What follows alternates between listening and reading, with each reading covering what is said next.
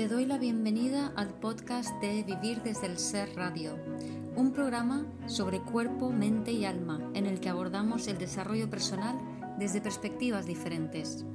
Quiero compartir contigo temas que me apasionan, como las emociones, la conciencia, la espiritualidad, la conexión con el cuerpo, la crianza consciente o la astrología. Mi nombre es Guiomar Ramírez Montesinos, soy psicóloga, astróloga, coach transformacional, escritora, fundadora del proyecto Consciente de Vivir desde el Ser y la presentadora de este programa. En este episodio comparto una entrevista que me realizó Gabriel Gatica de Chile dentro de su serie de Matecitos de Luz. Gabriel y yo hablamos de cómo empecé con la astrología y también cuál ha sido mi camino de desarrollo espiritual y personal. Eh, bienvenida, bienvenida a estos matecitos de luz. Eh, vamos a ir conversando, haciendo como una cosa introductoria primero para que la gente se vaya uniendo. Eh, y, eso, allá está, ¿ya está de noche allá? Sí, sí, aquí es las nueve de la noche. Ajá. Acá estamos en plena tarde, fría, del sur de Chile. Qué bueno. Sí. Así que nada, feliz de conversar contigo. Eh, les estaba contando antes de que se cayera la conexión a los que ya estaban entrando que, bueno, iba a hablar contigo, con Yomar. Yomar es psicóloga, astróloga. Me llamó harto la atención, te estuve viendo lo que decía que es um, psicoastrocoaching, ¿sí? Es como juntar, ¿cierto? la psicología, la astrología, eh, y con, con coach, con ir ayudando a la gente en sus procesos. Esto, de alguna manera, me da como la impresión de que eh, tiene mucho que ver con tu, con tu creatividad, porque no es algo, o sea, es algo nuevo el, el concepto. El armar eso es un poco, un poco, eh, digamos, yo no lo, había, no lo había escuchado. Sí, no, me lo he inventado porque eh, siempre me suele pasar de que hago las cosas siempre un poco diferente a, lo normal, ¿no? Y no lo puedo evitar, o sea, es como algo que va conmigo el hacer las cosas diferentes. Y claro, para la gente pregunta, ¿pero qué es lo que haces? ¿Pero qué es lo que haces? Y al final se me ocurrió pues juntar las tres palabras psicoastrocoaching, que yo creo que esa, esa, esa palabra pues como que deja muy claro que utilizo la astrología como herramienta para complementar la psicología y el coaching como para la parte más de dar herramientas hacia el futuro, ¿no? Entonces miro al pasado con la psicología, las emociones, mm, pero más al futuro con el coaching y la astrología como base de todo. Está buenísimo, genial. Eh, bueno, Yamar, la invitación esta, para contarle a la gente que nunca ha eh, asistido a alguno de estos matecitos, el mate en, Latinoamérica, en Argentina, en Chile, ¿cierto? es sinónimo, símbolo de, de compartir, de comunicarse, de conversar, y, la conversación en un mate suele ser entre amigos, suele ser eh, relajada, familiar. Eh, entonces hay harto de eso en esta idea de juntarse a conversar con personas, como pongo ahí siempre en el, en el, en el afiche, con personas que de alguna manera pueden inspirarnos. ¿sí? Eh, así es que feliz de tenerte aquí, Yomar. cuando conversamos por primera vez yo te decía que es súper importante para mí esa sensación de que estamos viviendo un tiempo en que de alguna manera eh, ya todo se está rompiendo, de internamente, mucha gente que desea con, con mucha fuerza eh, hacer algo con su vida, algo que sea, que vaya más allá de, como te contaba el otro día, de, de, tener auto, casa, hijo y una profesión. ¿Sí? Sí. Entonces, eh, eso está en el ambiente, eh, hay, hay, como una especie de revolución silenciosa, como que no está, es, esto, es, esto que hablamos ahora no aparece en los medios, ¿sí? no aparece en ninguna parte como masiva ¿sí? de, lo, de lo tradicional, pero sí hay algo que a, a todos nos resuena, y te contaba también que eh, hace 10 años los pacientes que venían a consulta, porque yo hago terapia floral, eh, venían por cosas específicas, ¿sí? O sea, estaban durmiendo mal, eh, se habían separado, eh, otras personas tenían un cuadro depresivo, etc. Y de un tiempo a esta parte, eh, la gente viene porque de alguna manera siente que lo tiene todo, pero a la vez siente un vacío tremendo, ¿sí? Sí. Y, y siente que algo está resonando ahí, no sabe exactamente qué es. Y, y ahí yo hacía el link con lo tuyo, con lo que estabas haciendo con tu libro, ¿sí? con, tu, con tu nuevo libro, eh, y, y, que hablaba básicamente de esto, de ser fiel a uno mismo, de qué pasa con la voz del alma y eso. Así que nada, me gustaría que partiéramos conversando un poco de eso, acerca de, del despertar espiritual, de la voz del alma, ¿sí? de esa esencia, cuando uno sí. dice busca una esencia, pero ¿qué es esa esencia? Y aquí tiene que ver también mucho lo que está en tu libro acerca del bebé interior. Sí, eso es. Entonces, básicamente, bueno, tengo dos libros. Mi primer libro se llama Vivir desde el ser. Vivir desde el ser es vivir desde tu esencia, desde tu niño interior, desde lo mejor de ti, desde lo más puro, lo más inocente, lo más auténtico, y desde allí expresar tus talentos, ¿no? Entonces, en el segundo libro, que es Vuelve a ti, aquí lo que hablo es un poco como más, más concretamente cómo conectar con esa parte interior, ¿no? Que es ese bebé interior, o sea, básicamente la idea es que eh, el motivo por el cual todavía no estamos viviendo desde, el ser es porque tenemos el bebé interior con carencias que ahora como adultos podemos detectar y sanar. Y al hacerlo sanamos todos los registros eh, psicoemocionales que nos impiden estar con, conectados con nosotros mismos. Y astrológicamente, y en la época en la que estamos, hay como, o sea, hemos estado viviendo mucho en la mente con, con los últimos años, sobre todo el patriarcado, eh, porque es lo que se pedía un poco. En, en, mi primer libro explico del cambio de eras y que la era de los últimos cinco y pico años ha sido una era para desarrollar el ego y la mente. Pero ahora claro. nos toca bajar al corazón. Nos, y entonces, cuando de repente estamos todo el rato en la mente, ahora es cuando empezamos a darnos cuenta de que eso y los constructos mentales y los valores construidos en base a esos constructos mentales, como que tienes que eh, cumplir eh, ciertas expectativas sociales, tener una profesión buena, con éxito, un coche, casa, ta, ta, ta, todo eso es mental y no es personal, es colectivo, o sea, es parte de, del constructo del patriarcado colectivo, que no es ni bueno ni malo, pero era lo que había antes, pero ya no, no tiene sentido porque estamos cambiando de era. Entonces, se nota ese vacío en, cuanto, en tanto en cuanto hay una desconexión con el cuerpo y con el corazón. Entonces, la gente lo que está pidiendo es, sé que hay algo que es mío, sé que hay algo que, que yo vengo a algo y, y, quiero conectar con eso. Entonces, lo que pasa es que la forma que tenemos de buscar eso hasta ahora ha sido desde la mente. ¿Qué tengo que hacer? ¿A dónde tengo que ir? ¿Qué tengo que sanar? Y no es esa la pregunta. Ajá. La pregunta es, ¿cómo puedo conectar con mi corazón? ¿Qué siento? Uh -huh. Y desde allí, automáticamente, todo cae en su sitio. Ajá. Una búsqueda tema, mental ya. Sí, el, y el tema está en que eso que tú dices de, de, de, conectar ahí con el corazón es lo que nos tardamos tanto tiempo en darnos cuenta que siquiera existe ese corazón, de siquiera existe ese niño interno. Eh, de hecho, yo en una publicación compartí un día acerca de que para mí, en mi proceso personal, el concepto del bebé interior o del niño interior era como muy, uh, muy New Age, ¿sí? Y muy dulzón, muy extraño, como que no, ¿por qué? Porque estaba metido en mi cabeza todo el rato. Ah. Y no me hacía sentido porque era como una cosa, como te digo, un poco romántica, no sé, no era, no era algo práctico y algo que realmente me estaba pasando, no me daba cuenta de eso. Y cuando sí. empecé a dar cuenta, ahí empecé a eh, a ver el despelote que tenía interno, o sea, porque estaba, finalmente empezamos a darnos cuenta de que vivimos en función de toda una cantidad de patrones, ¿sí?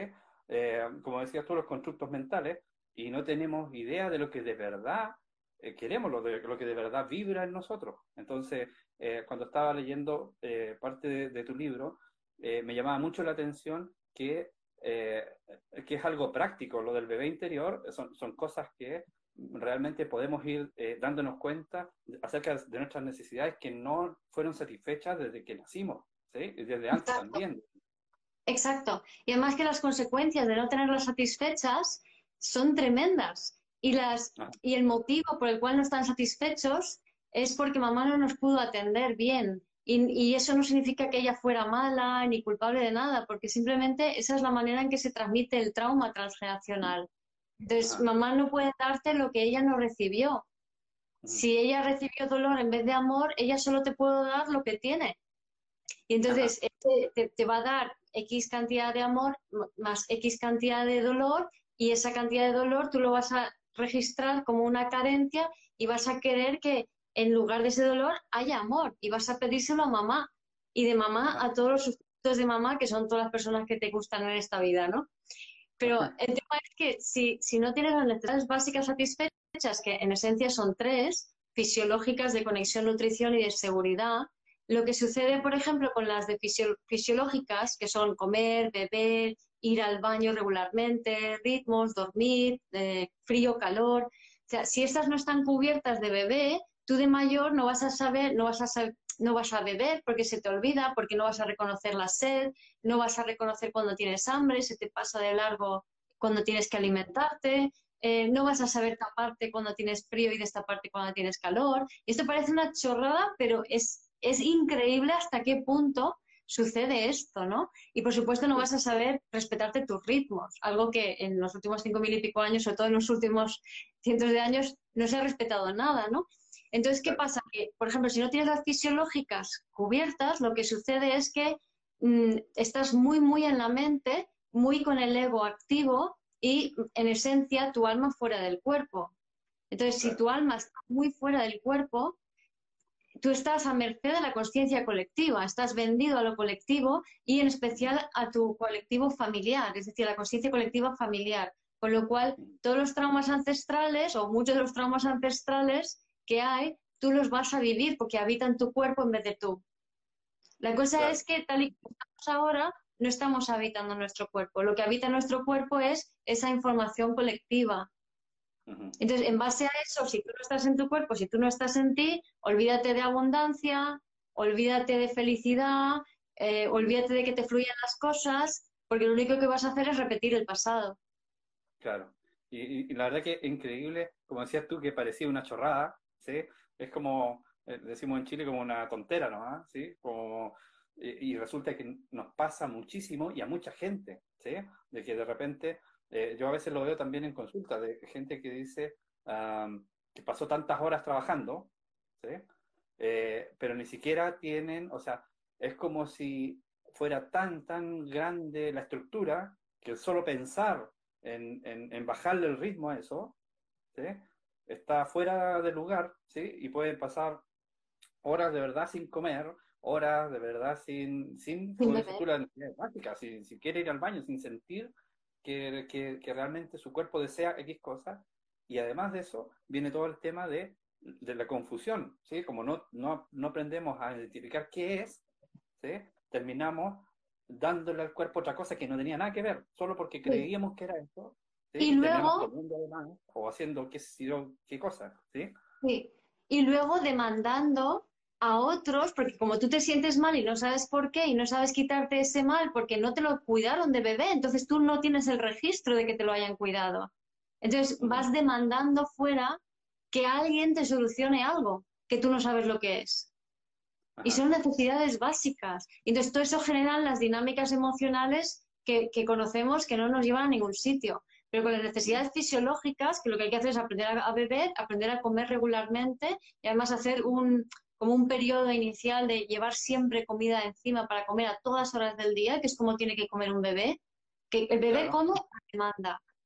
Y muchas veces han enseñado a las madres a decir, no hagáis caso a lo que pide el bebé, acostúmbrale a tu ritmo. Eso es a partir de los dos años, pero no antes. Entonces, se han hecho auténticas barbaridades, ¿no? En ese sentido. Pero bueno, todo, todo es por algo y todo tiene sentido, ¿no? La cosa es que ahora que lo sabemos, empecemos a cuidarnos, ¿no? Y luego la que me parece, la, dinámica que me parece muy interesante, que es la de la dinámica por rechazo, que es la de necesidades de conexión nutrición no satisfechas, porque antes has hablado del vacío interior. Entonces, esto viene de estas necesidades. Es básicamente el bebé cuando tiene un dolor o una molestia o no sé qué, como que se siente mal, pero mamá, en este caso, eh, se agobia cuando al bebé le pasa algo porque no sabe qué respuesta darle. Es una madre que normalmente está muy en el tengo que hacer también. Entonces lo que sucede es que el, alma del bebé se sale para ver qué, es lo que le pasa a mamá, qué está pensando mamá, qué le ocurre, qué puedo hacer para que mamá venga. Y entonces se desarrolla una estrategia de meterte en, en la mente del otro para leer sus pensamientos para que venga y encima mamá llega con todo su agobio y su preocupación que no sabe qué hacer y tira encima del bebé todo ese agobio y al final lo que consigue el bebé es, a cambio de que mamá venga, se traga desde su vacío interior todas las emociones de mamá y mm. eso cree que es amor porque ve luego que mamá te pone la carita de alivio y digo, mamá se ha relajado, eso debe ser amor. Entonces, ¿qué pasa? Que nos hacemos mayores y nos ponemos ahí a escuchar los problemas de alguien y cuando nos meten toda la energía emocional densa el otro, de repente vemos la cara de alivio que pone y dices, ah, eso debe ser amor. Claro. Y eso lo que hace es que a ti, en un, chip de tengo que hacer, tengo que hacer, tengo que hacer, soy, tengo que hacerlo perfecto, tengo que hacerlo bien, tengo que hacer lo que hace falta para agradar al otro, desde mi vacío interior y aquí dentro la energía emocional densa del otro que va cubriendo mi corazón. Y si tu corazón está cubierto, tu radar interno no funciona. Claro. Mm.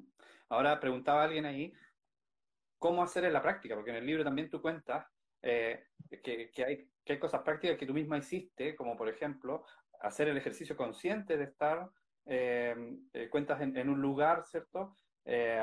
y de trabajar el tema del rechazo, ¿sí? Entonces alguien pregunta ahí, ¿cómo, cómo hacer, ¿sí? Cosas prácticas de básicamente atenderse.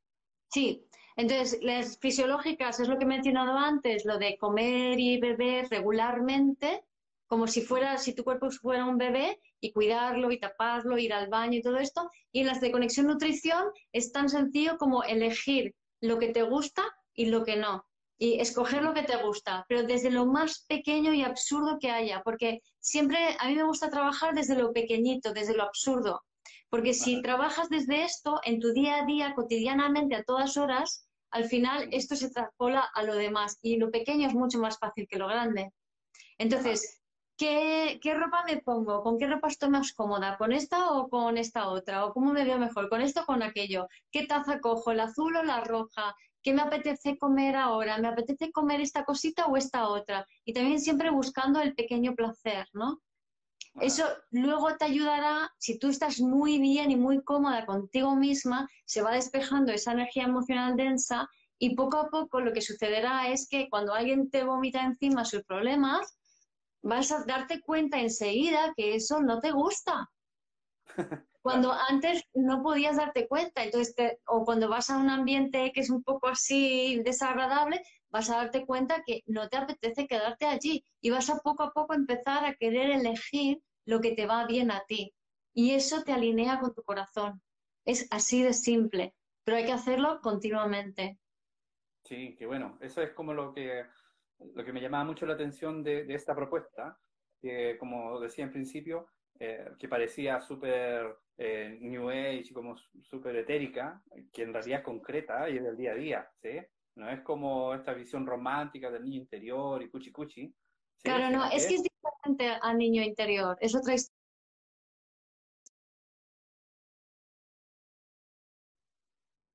Es otra historia ahí.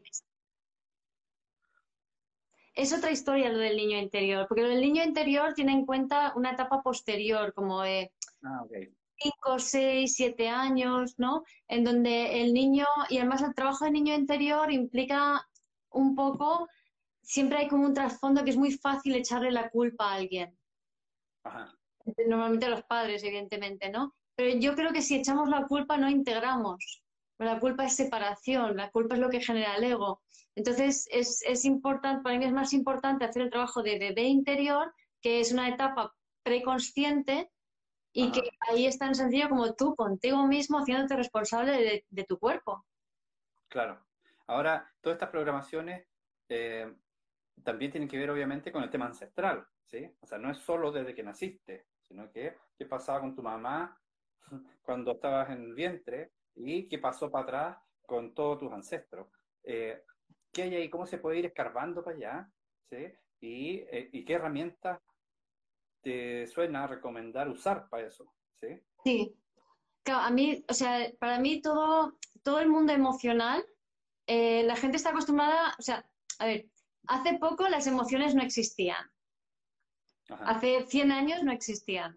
Nadie hablaba de emociones. O sea, había dos o tres emociones y estaba reservado para la élite, así de claro. O sea, los, los, algún poeta romántico, algún, no sé, algún filósofo podía permitirse el lujo de hablar de emociones. El resto de los humanos no. O sea, era a, tragar y aguantar, ¿no? Entonces, ¿qué pasa? Que se empieza a hablar de las emociones real, a partir de los años 60, más o menos. 60, 70, cada vez un poco más, y a partir de los 80, sobre todo 90, es como que se pone muy de moda hablar de emociones. Y de repente la gente ya puede admitir, ay, mira, estoy ansioso, tengo depresión. Los 80 todavía está un poco mal visto. Y, y, nada, y lo que pasa es que ese mundo emocional que ahora está tan, es tan popular y que ahora se habla tanto, para mí es solo la, la, capa superficial de las emociones. Entonces, debajo de todo eso hay toda una serie de, de, vivencias traumáticas que han ocurrido en el pasado ancestral. O sea, tu, madre, tu abuela, tu bisabuela, tus padres, tus abuelos, ellos han sufrido traumas que debido a esa incapacidad de gestionar las emociones que había en el pasado porque se rechazaban por completo, ellos han sufrido traumas que les, les, han disociado y no, los no lo han resuelto, no han vuelto a conectarse, se han fragmentado su alma. Entonces, eso lo transmiten de generación en generación a través de las fascias y en especial a través del cuidado que la mamá da al pequeño o el descuidado. Claro, porque tampoco es, una herramienta por, por todas las heridas que hay no, no, le permite a la, a la, mamá o los padres, básicamente, el poder cuidar eh, al niño, porque tampoco fueron cuidados en, en, su, en su niñez y así para atrás, digamos. Exacto. Entonces, la falta de atención que tu madre mm, te ha, te ha dado es lo que condiciona, es la manera en que se transmite el trauma transgeneracional. Esto lo tengo más explicado en, mi libro, como has mencionado, el, el Vuelve a ti, y que está en Amazon, por si alguien quiere. Y también lo tengo explicado en mi página web, vivirdeselser.com. En herramientas hay memorias celulares y lo del bebé interior está en conectando con el cuerpo, por si alguien quiere ver un poco más y no quiere comprar el libro y tal, ¿no?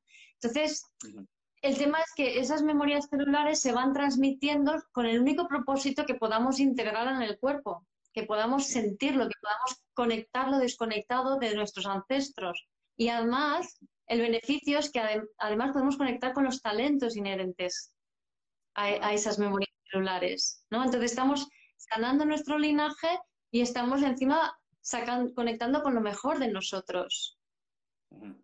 Y todo esto entendiendo que todo lo que sentimos no es personal, viene condicionado por ese pasado y tú lo que estás haciendo es reaccionando ante aquella memoria celular que se activa en ti.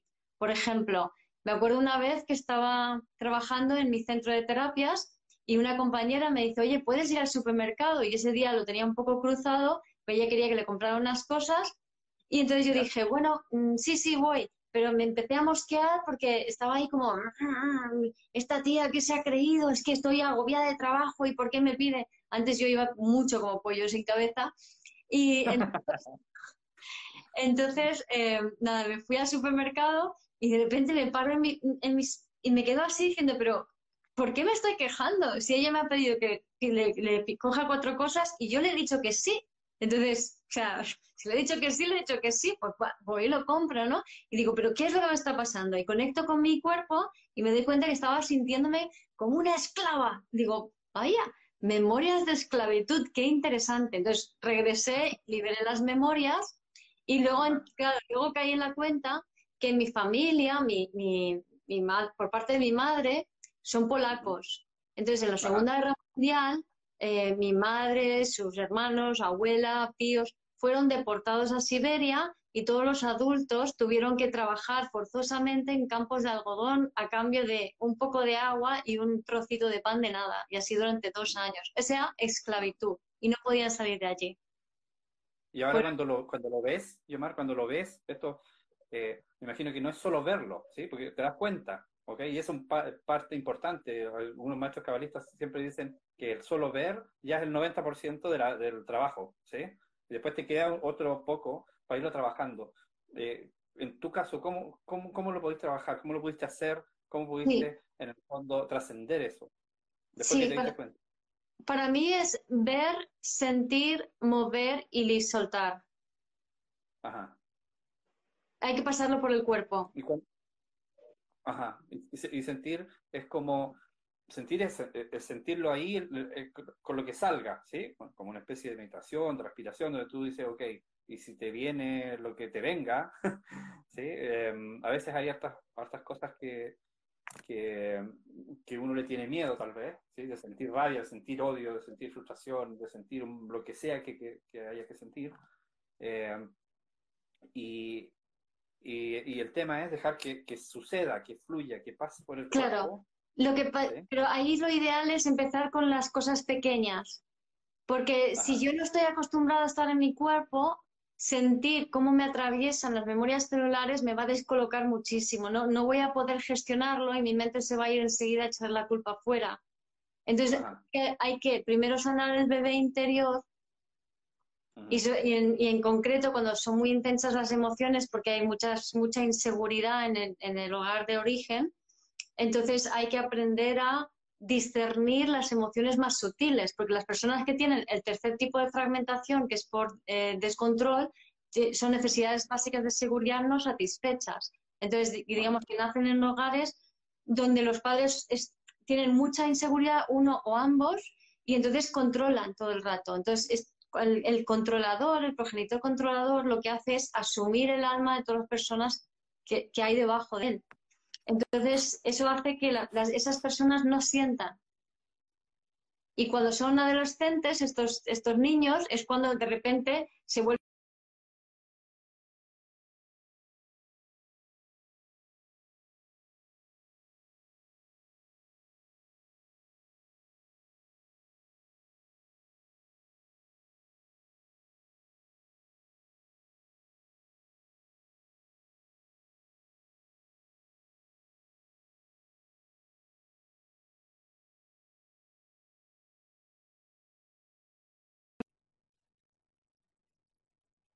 mayor. He estado, ¿has vuelto? Sí. Sí, ahora sí. Sí, he estado explicando un poco esta dinámica por si se estaba transmitiendo para la gente que estaba viendo, pero básicamente es que si, no, si uno viene de un hogar con mucha inseguridad, cuando eres pequeño, lo que sucede es que solo sientes las emociones cuando son muy intensas. El, el rango intermedio. Entonces tenemos que entrenarnos para empezar a sentir desde lo sutil, porque es desde lo sutil, desde las pequeñas emociones, desde donde se puede trabajar mejor. Si a ti de repente, yo qué sé, te, alguien te ataca, pues es imposible liberar la memoria celular en ese momento, o te deja tu pareja, o te pasa algo fuerte para ti, es imposible. Pues por eso hay que empezar a sentir cosas más pequeñitas y más sutiles. Ajá. Sí, por eso es un trabajo como, básicamente trabajo paulatino y que requieren, digamos, de tiempo. Yo, en lo personal, recomiendo mucho el hacer terapia corporal y respiración, respiración holotrópica, algo que realmente te permita eh, conectarte con, todo eso, ¿sí? Y como dices tú, obviamente, desde cosas pequeñas primero y probablemente en, en ejercicios más potentes van a salir cosas más gruesas, más grandes, pero ya es un, ya es un trabajo de liberación de que de al menos saber que lo tenía, porque ese es un paso como, como súper importante saber que lo tiene, ¿sí? porque mucha gente tenía un profe que decía eh, que decía que es increíble a veces personas que están súper eh, de alguna manera preparadas, que son psiquiatras, psicólogos, etcétera, como si ni siquiera se dieran cuenta de que están actuando desde, eh, desde toda la programación y, y, solo del ego. ¿sí? Entonces, el, el, solo hecho de empezar a conectar y darse cuenta, como dices tú, de las pequeñas cosas primero, ya es un trabajo potente, ya es un trabajo que de alguna manera nos va a permitir eh, ir avanzando eh, eh, hacia ese camino de conectar con uno mismo, ¿sí? de, ser fiel a uno mismo y de realmente conectar con la esencia, como decías tú, de, vivir desde el ser. Sí. Ahora, sí. sí, dale, dime.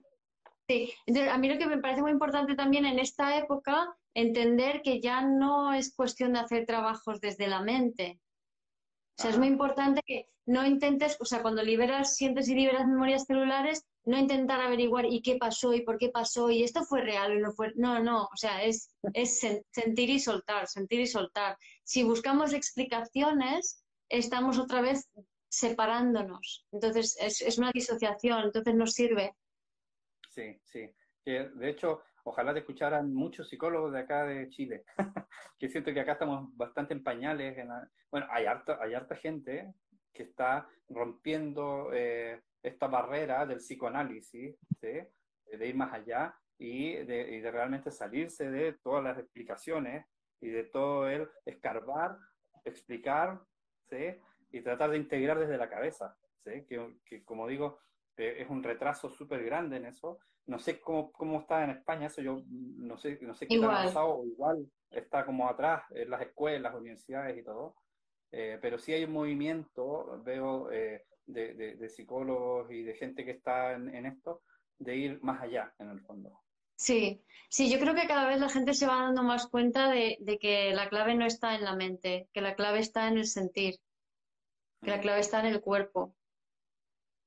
Y esto es igual. Mm. Ahora, ya para conocerte un poquito más, eh, ¿cómo ha sido tu camino en esto? ¿Sí? ¿Cómo, cómo, cómo fue que llegaste a la astrología? ¿Cómo fue que empezaste a conectar eh, contigo, contigo misma? ¿sí?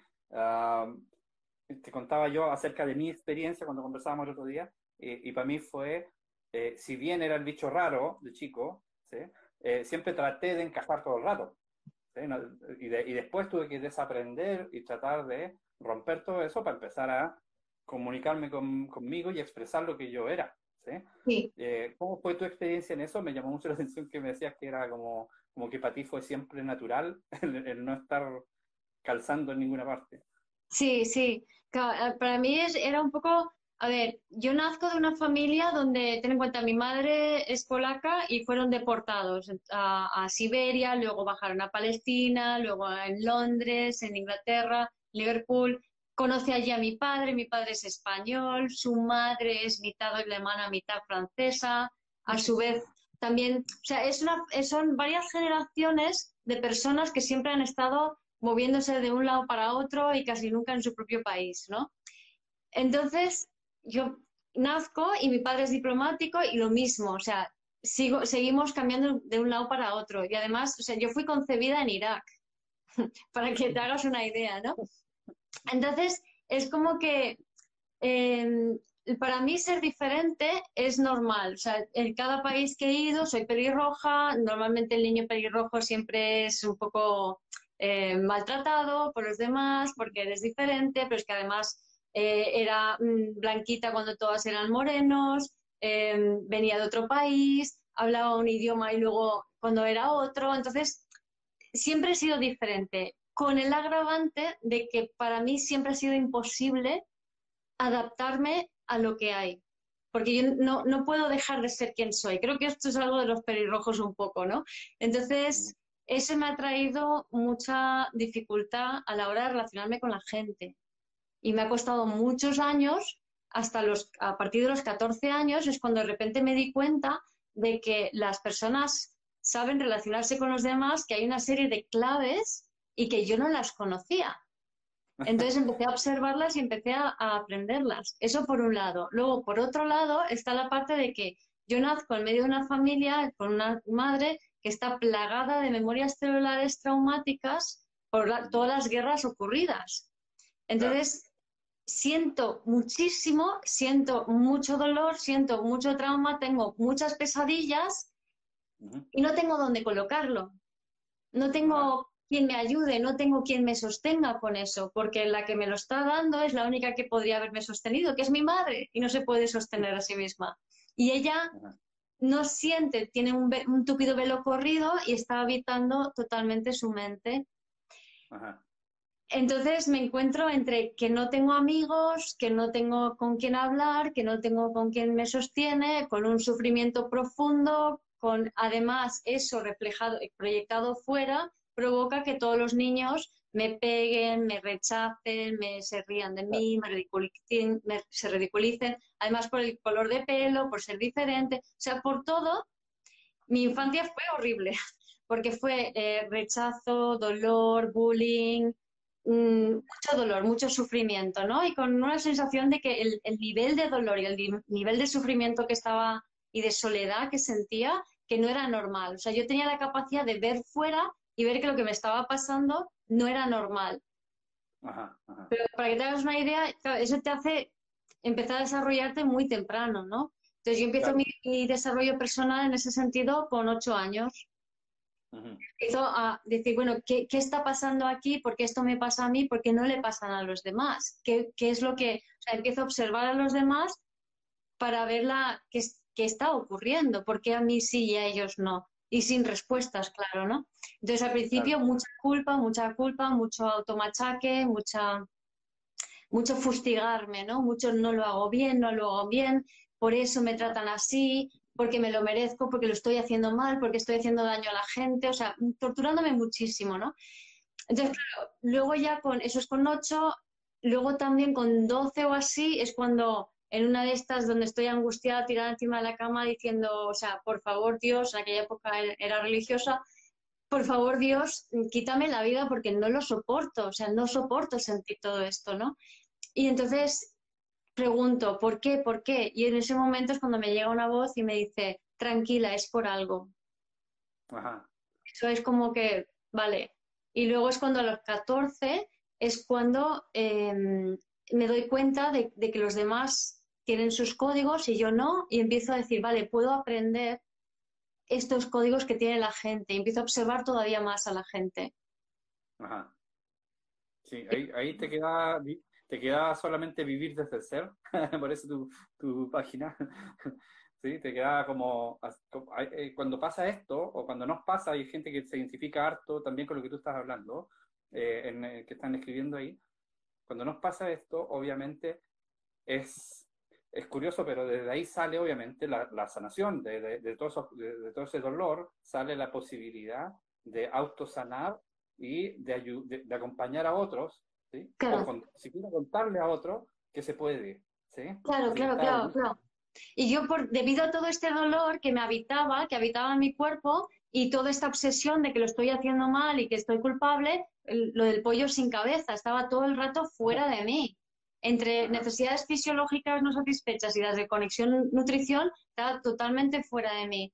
Hasta tal punto que hubo una época, ya más adelante, con 30, 40 años o así, eh, creé una revista local, eh, vivo en un pueblo de 30.000 habitantes y resulta que de repente me doy cuenta de que yo estoy total, tan conectada con el colectivo que en, unas elecciones mi estimación de voto de lo, que iba, de lo que iba a pasar era más precisa que la estimación que hizo una empresa dedicado para ello de mucho prestigio. Entonces ahí dices, ¿Cómo he sido capaz de hacer eso? Porque estaba totalmente perdida en el colectivo, totalmente desconectada de mi cuerpo. Claro, sí, Power, estás muy completamente afuera y percibiendo todo, ¿sí? Eh, bueno, tiene que ver con, Y sintiendo todo, sintiendo el colectivo, sintiendo a los demás, pero no sintiéndome a mí. Ajá. Y ahí hiciste un clic, dijiste, esto no va bien. Claro. Y entonces poco a poco fui cambiando eso, dejé la revista, tal, y hubo una época entre medias, o antes de la revista incluso, donde em, a través del ciclismo de carretera con, y en competición, digamos que ahí la respiración me ayudó muchísimo, el, el deporte aeróbico, para conectar conmigo. Pero luego me desconecté con la revista, luego solté la revista y seguía desconectada como cuando monté mi centro de terapias, preocupándome de todo, preocupándome de todo el mundo, pero ya llegó un momento en 2016 donde dije, no, a partir de ahora toda mi energía para mí. Y aquí creo que es una clave muy importante, es la intención. O sea, lanzar una intención clara de volver a ti es fundamental, porque eso ya te va a marcar el camino directo. Y entonces estuve cuatro años en todo este proceso que fui descubriendo a la vez que lo hacía de todo el trabajo de, de volver a mí, de reunir mi energía, que es, es lo que reúne los dos libros, El vivir es del ser y El vuelve a ti, eh, vuelve a mí, vuelve a ti. Está genial. Mm. Está buenísimo. Eh, de verdad que yo estoy súper em, agradecido de que comparta ese tipo de cosas, porque son cosas, digamos, como te decía antes, en, el, la idea de los matecitos de luz es justamente eh, cómo a través de simplemente cómo, hice, cómo yo lo logré, eh, inspirar a otros para que también hagan sus logros, para que también hagan su forma de iluminar, porque obviamente cada uno va a tener su camino y su manera. Sí. Eh, y nada, está buenísimo lo que nos cuenta, me, me encantó haber conversado contigo. Eh, voy a empezar como a cerrar porque eh, creo que Instagram nos da como una hora, creo que puede ser. Y ya pasó volando, ya llevamos casi 50 minutos. ¿En serio? Eh, sí, 45 minutos, algo así. Wow. Así que sí, ha estado buenísimo. antes de terminar, sí, lo último, comentar un poquitito acerca de el papel, porque bueno, con todo esto que, que contaste, de, de, cómo te sentías diferente y, y, cómo fuiste armándote de un mundo, eh, cómo te inventaste el psicoastrocoaching, de hecho, ¿sí? Tiene mucho que ver contigo, de cómo tú eres, el, el, el, hacer eso. Entonces, en este, en este rollo, ¿cómo está la, la astrología? ¿Cómo fue que eh, dijiste ya, ok, esto me sirve? Y, y quiero preguntarte básicamente tu visión por qué evolutiva, ¿sí? ¿Por qué esta nueva visión de la astrología y, y, cómo realmente nos puede ayudar? Sí, bueno, a mí me gusta, em, o sea, yo lo que hago básicamente es unir la, la, psicología con la astrología en un principio y esto me ocurre gracias a, a ver, para que la astrología no es, cuando me preguntan desde cuándo hago astrología, digo en esta vida o en otra, porque para mí es algo que me fascina desde que tengo 18 años y observaba a la gente y me acordaba de su signo solar. Luego tuve una amiga astróloga que me hizo la carta, eh, me hizo la revolución solar, me fascinaba, me compré unos cuantos libros que nunca leí mm, y sabía lo que eran planetas, signos y casas y punto, y ya está. Y, pero no podía leer nada, no podía entender nada, o sea, no, no podía conectar nada. Entonces, una amiga un día decide hacer un curso de astrología y, entonces dice, digo, me apunto, vale, genial. Y el año siguiente repito, y aunque era muy básico, tenía tantas ganas de escuchar astrología que era, me da igual, yo lo que sea, ¿no? Y estaba en clase con otras siete compañeras y me aburría un poco y entonces dije, bueno, voy a hacer una poesía para cada una de ellas con su luna, basándome en el libro de las lunas de Caruti. Entonces hago la poesía y de repente, o sea, ese día, o sea, al día siguiente era capaz de leer la carta integrada y ver misión de vida. O sea, se me activó así. Yo nunca aprendí a leer una carta integrada, me ocurrió. Tampoco le enseñaba el curso este la chica, o sea, no, no enseñaba eso, simplemente me pasó. Y entonces la, luna, de repente vi cómo lo que yo estaba percibiendo y sintiendo y conocía a nivel psicológico y emocional de las personas estaba reflejado en la luna. Y eso ya me permitió seguir conectando con el resto de arquetipos y para mí la clave está en sentir la energía de los signos. Es un poco lo que me pasa a mí con, con, el, con las cartas del tarot. A mí me pasó muy similar, porque te contaba yo, estudié, hice, eh, participé de talleres, entonces todo era como mental, para ver ya cómo es el tarot, cómo funciona, etcétera. Pero, pero siempre me fascinó. Y en algún minuto, eh, estudiando Kabbalah, por otro lado, ¿sí? aparece el tema del árbol de la vida, aparecen un montón de otras informaciones y de repente cae todo ahí y empiezas a aparecer solo, ¿sí? Era como ver las cartas y ya, ahora entendí, y, no es que haya entendido como arcano por arcano, sino que entendí como toda la estructura, es como, no sé cómo explicarlo, pero es una totalidad, se entiende la totalidad, y uno dice, ah, ok, y, y ahí conectar con los arquetipos y darse cuenta que los arcanos del tarot están vivitos, vivitos y coleando en, en, uno, en la vida de la gente, y están ahí todo el tiempo. Exacto. Exacto, entonces lo que ocurre es que yo soy una firme defensora de que la gente entienda que si están conectados con ellos mismos, se activan talentos, se activan talentos que llevamos dentro, que son ancestrales, que da igual de dónde vienen, pero están. Entonces, cuando, cuando estudiamos cosas, no estamos aprendiendo algo que nos es ajeno, Claro. Estamos, aprendes algo que es ajeno cuando lo, aprendes desde la mente y lo aplicas desde la mente. Pero si estamos hablando de misión de vida y de, conectar con tu esencia y de encontrar lo que realmente es tu misión de vida, eso se despierta. Y todo lo que es estudios y demás son simplemente que ya pueden ser, yo qué sé, vídeos de YouTube, carreras universitarias, me da igual. Carrera universitaria es demasiado largo. O sea, no estoy, no soy partidaria. Yo tengo, yo he hecho una y no soy partidaria de ellas. Porque en realidad no tiene sentido estar cinco años seguidos o cuatro que sean ahí como que te, metiéndote paja en la cabeza porque no, o sea, hay, hay que practicar porque la cosa es absorber, activar, poner en práctica. Y en la medida en que tú vas poniendo cosas en práctica, ¿vale? Es, es tu cuerpo el que va recuperando todas esas memorias. Y eso es fundamental. Sí, sí, cierto. Es verdad. Llamar, eh, bueno, ahora sí que sí, eh, voy a hacer esta última parte para básicamente recomendar tu libro, que compren el libro, como decías tú, está en Amazon, eh, para invitar también a la gente a, que escuche los matecitos de los matecitos de luz, que pronto vamos, voy a estar con, con Dani Crío a mi ritmo. Eh, vamos a hablar acerca de parto libre, parto en casa, ¿sí? Mm. Porque de hecho estoy criando nuevamente y mi hijo nació en casa, ¿ok? Entonces hay todo un trasfondo de despertar de la conciencia en, en, hacer esto, que, que, los niños nazcan en casa, eh, con partos no medicalizados, etcétera, y que implica también romper muchas estructuras, ¿sí? Y muchas mucha, mucha estructuras que tiene que ver mucho también con el patriarcado, ¿sí? Eh, y nada, eso, invitar a la gente a, a, estos, a estos matecitos que van a ser mañana viernes, ¿sí?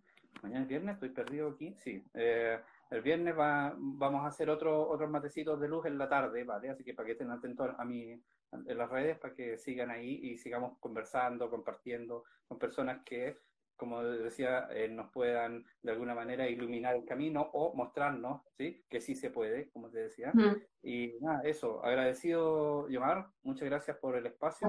Dicen aquí que grabemos, pero no estoy tan seguro de cómo esto que ha grabado. Eh, sí, cuando, cuando se termina, cuando lo terminas, te da la opción de mantener la grabación en tu IGTV. Ya, ahí lo, ahí lo, ahí lo, pongo. Así que, ¿algo más que quieras agregar, Yomar? Pues nada, yo simplemente invito a todo el mundo que esté escuchando que, que, vuelva a ellos mismos, que empiecen a, que intencionen volver a, que intenciones volver a ti para conectar con tu corazón, porque el, en el cuerpo y en el corazón es donde está la clave de todo. No pasa por la mente, pasa por aquí. Está buenísimo. Yayamar, abrazo. Un abrazo. Gracias a toda la gente que nos escuchó, que nos siguió y nada, eso. Abrazo a todos. Chau. Chao. Gracias por escuchar este episodio de Vivir desde el Ser Radio. Si te gustó el contenido y los temas que hemos abordado, dame un like o un corazón y te invito a visitar mi web vivirdesdelser.com y a seguirme en las redes.